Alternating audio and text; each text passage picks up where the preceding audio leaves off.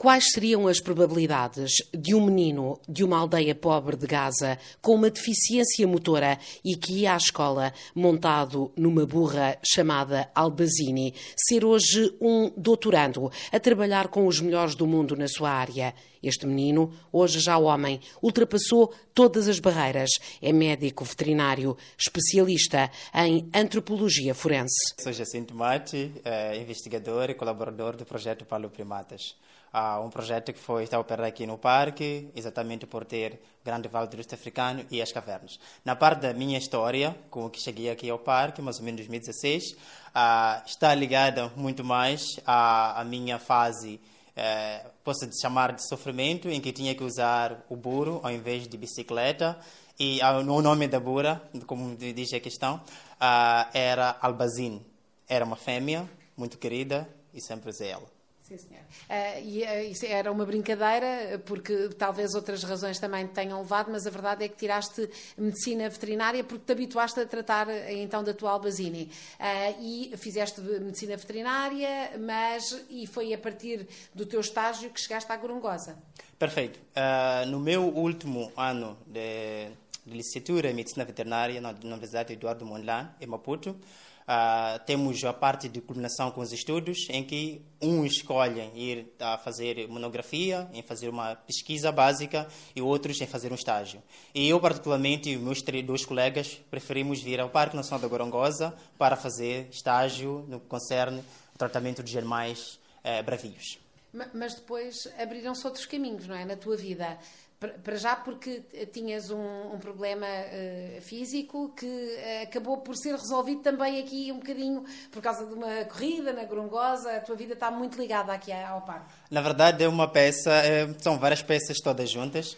Ah, quando eu vim para cá não tinha noção nenhuma que podia ter essa, esse privilégio de ser corrigido os pés, o pé boto, que são pés curvos e que eu usava a parte dorsal do pé para poder andar.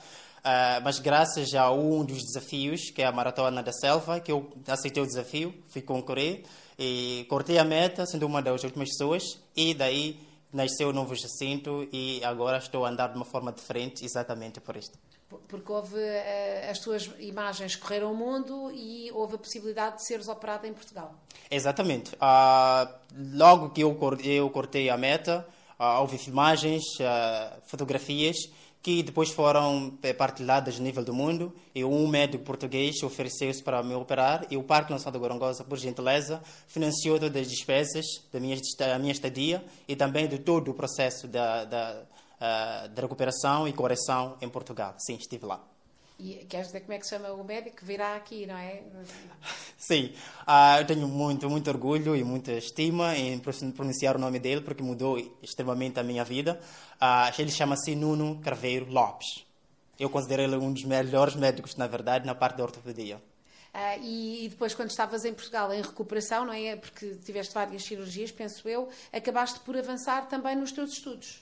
Pois, o processo de recuperação era muito longo que não podia só ficar a me concentrar nos ossos estão furados, os ossos estão a ser corrigidos. Tinha que fazer alguma coisa mais na parte acadêmica. E eu estagiei no laboratório de antropologia forense e ao longo do meu estágio percebi que o curso estava focado nos ossos os ossos que estavam deformados no meu organismo, que me fizeram perceber muito bem como é que era o processo de recuperação. Gostei do estágio e logo a seguir apliquei o mestrado do mesmo curso e agora sou mestre em antropologia forense. Nós não estamos num sítio qualquer, estamos no fim do Vale do Rift, não é? E muitas das descobertas sobre muitas das descobertas sobre hominídeos, sobre os nossos antepassados, eh, foram, feitas aqui também, não é? Houve importantes descobertas e continua a haver.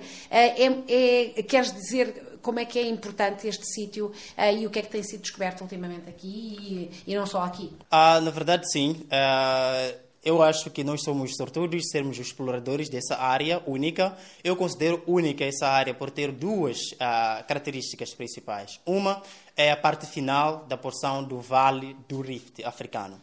Vale do Rift africano é conhecido por eh, providenciar várias, vários espécimes no, no, que tange ao registro fóssil da evolução humana, desde uh, a Etiópia, eh, Quênia, Malawi, Tanzânia e aqui é, no parque, excepto, aliás, excepto aqui no parque não encontramos ainda nenhum menino, mas porque Uh, todos os países já tiveram este, uh, que têm este vale grande, vale, vale do Rift africano, tiveram esse tipo de, de registro fóssil. Esperamos nós que aqui haja.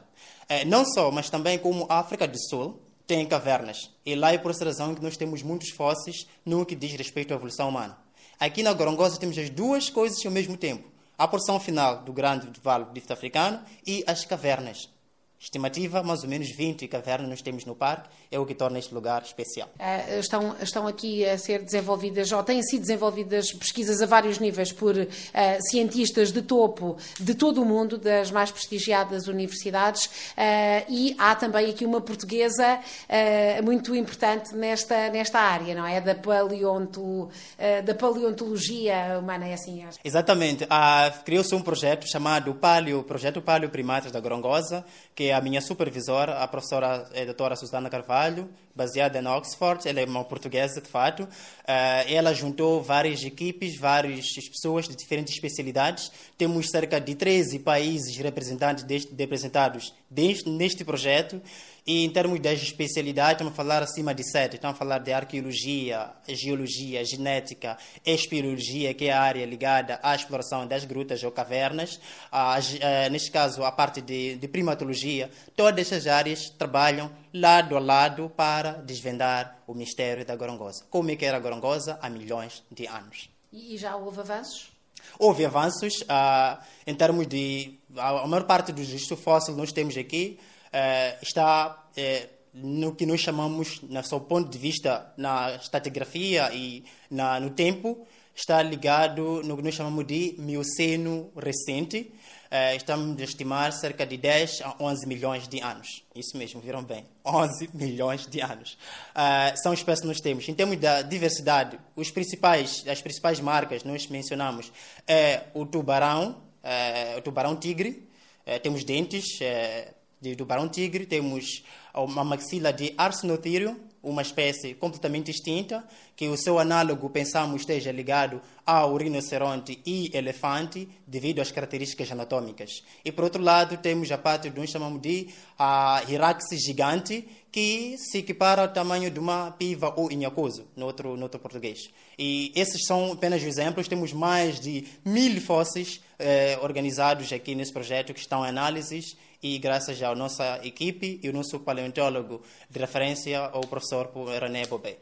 Mate, Jacinto Mate. Falamos com ele na Gorongosa, no laboratório onde trabalha, no meio de fósseis de animais e de réplicas de fósseis de hominídeos. Susana Carvalho, a sua mentora, é uma das figuras de referência da área a nível mundial.